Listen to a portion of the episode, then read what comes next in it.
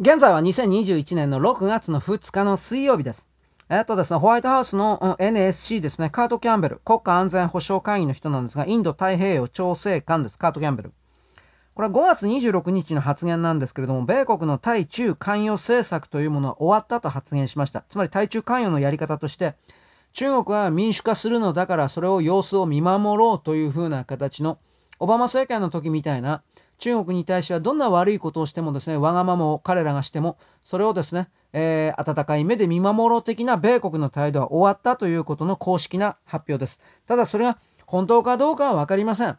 自称バイデン政権ですから、はっきり言うけど、中国と繋がっているようなマフィアみたいな人たちがいるので、それが本当に実行に移されるかどうかはわかりません。ただそれを外堀を埋める形で、日本とイギリス、英国がですね、先んじて動いてるかなというふうな、あと豪州もですか、というふうな動きは見えます。米国はまだその軍部が本当に強い影響力を持って現行の偽政権を動かしているのかどうかということに関する判定がつかないので私は何とも言えない。で、イギリスが英国が TPP 加入計画を数週間以内に議会に提出ということを向こうのですね、貿易省の方が言っております。トラス国際貿易省ですね。トラスさんです。んで、まあこれいいことです。はっきり言うと。日本にとってもいいことです。はっきり言えばね。で、ここから欧州の各国が EU という共同体に所属したまま、まず太平洋地域に植民地がある、かとっかかりがあるようなフランスからになるのですが、ここに TPP に入れてくださいというふうな下交渉をするのかどうかということが、これからの人類の世界に来る日本の安全保障の確保における肝になります。私はそれは実は行われていると見ております。本当のことを言えば。それが、フランス陸軍が今、今、今でもやってんのかな？九州の地域において、上陸訓練、あとは都市、都市におけるですね、奪還訓練、いろんな名目のですね、訓練やってるんですが、フランス軍を出してきたでしょ？軍隊を出してくるということは基本的にその後に、商業、経済、そして情報、スパイですね。そういうことにおける情報部門、これらのどれかが必ずセットになってくっついてくるもんです。今まで全くいなかった新規のメンバーが入ってくるときは。だから私はこの英国の正式加盟がですね、発行してから以降、フランスがどうなるかということをじっと実は注目しております。おそらくくっついてくるんじゃないかなと思います。で、その流れの中でさらに今日の時点で、あのー、菅首相がね、アクイリの米国インド太平洋軍司令官、これと会談しております。そして建前上の公式の発表ということになりますが、裏側ではもっと突っ込んだ話はしたと思いますが、中国による現状変更の試みに反対したということで一致したということをわざわざ公開情報で発表している。そしてその流れで欧州の軍隊が出てくるということ。そしてそれにさらにですね、日本、これ昨日出てたんですが、日本国内に孔子学院、これ中国のスパイ組織です。14だったか16だったか、もっと多かったかな。この孔子学院というものがですね、日本の国内の大学の中に、まあ、出張所みたいなものを作ってるんですけど、これに関する情報公開をしなさいということを、あのー、日本国政府として正式に各大学に行ったということになってます。ただこれは文科省や外務省と関係省庁が連携し、これから情報収集を進める方針だというふうな、あのー、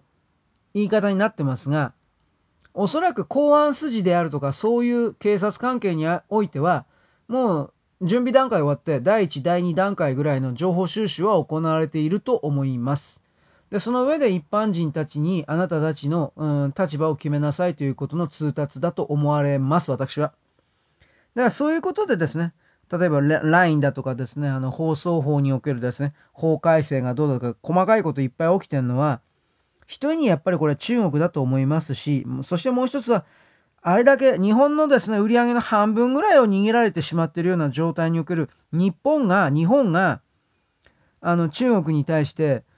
敵対行動までは言わないけれども距離を取り始めているっていうのは私は昨日ちらりと言ったけど武漢のウイルス研究所から西側に亡命した研究者と言われ上級研究者と言われる人たち複数名いたがそれが米国とフランスだけではなくてえー、オーストラリアと日本にも亡命しているという情報っていうのは、本当なのかもしれないなと思ってます。これわからん、まだ、これは。そこから真実の情報をもたらされていたら、それをベースに日本の中の親中派とか親韓派を決定的に黙らせることができるからです。彼らのメディアが内閣の当確運動、首相の引きずり下ろし運動みたいなことをするのであれば、これらのはっきりは全人類に対してナチスのホロコースト以上のことを仕掛けた中国にあなたたちは味方するんですねという戦前におけるナチスの協力者そしてそれが戦後どうなったかということの運命を彼らは知らないのかということです。まあ知らんのだろうね。ここまでバカだったら。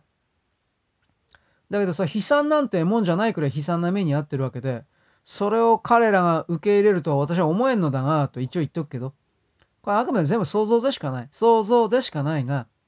いろんなものが水面下で動いてるという、これだけは言っておきます。中国封じ込めに対して。もちろんそして中国がその封じ込めの輪を破るために、中東で戦争を起こすのではないか、起こさせようとしているハマスなどを使ってという、これも言いました。包囲網を破るために。太平洋の軍隊が中東に移動するということになるでしょ戦争の時代に入っております。今この瞬間に、ただ単に裏付けも理由もなく平和だというようなやつ、裏付けも理由もなく人種差別がとかトランスジェンダーがとか LGBT が視線をそらすやつ。これは全部中国の眷属だというふうにあなたは決めなければならない。そういうことをですね、勝手に言います。よろしく。ごきげんよう。